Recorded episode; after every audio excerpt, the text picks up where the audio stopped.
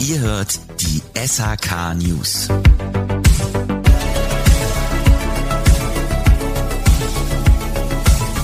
Willkommen zum zweiten Teil unseren Jahresrückblickes in der Welt der SHK News. Wir hoffen, dass ihr die Festtage gut überstanden habt und starten direkt mit dem Thema. Wasserstoff als Energieträger für die SHK-Branche.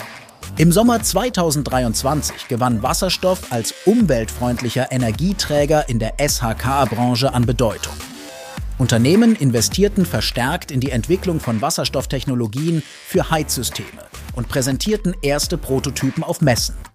Diese Entwicklungen wurden von der Branche und der Öffentlichkeit als wichtiger Schritt in Richtung nachhaltiger Energienutzung wahrgenommen. Digitalisierung und Fernwartung im Kundenservice. Die Digitalisierung setzte sich weiter fort und Unternehmen implementierten vermehrt Lösungen für den digitalen Kundenservice. Fernwartungssysteme für Heizungsanlagen und intelligente Überwachung von Sanitärsystemen ermöglichten eine effizientere Wartung und Instandhaltung. Dies führte zu einer höheren Kundenzufriedenheit und einer verbesserten Servicequalität. Neue Normen und Vorschriften.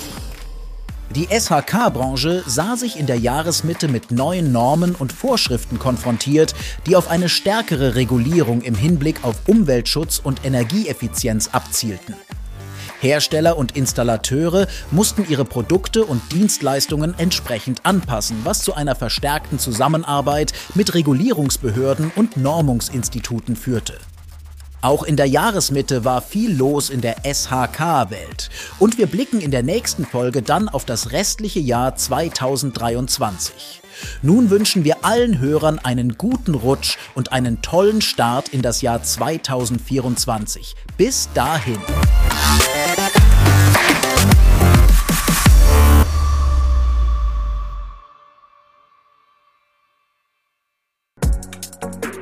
Diese Folge entsteht durch die Kooperation von SHK Radio und der SBZ. Die Produktion übernimmt HSN Podwave.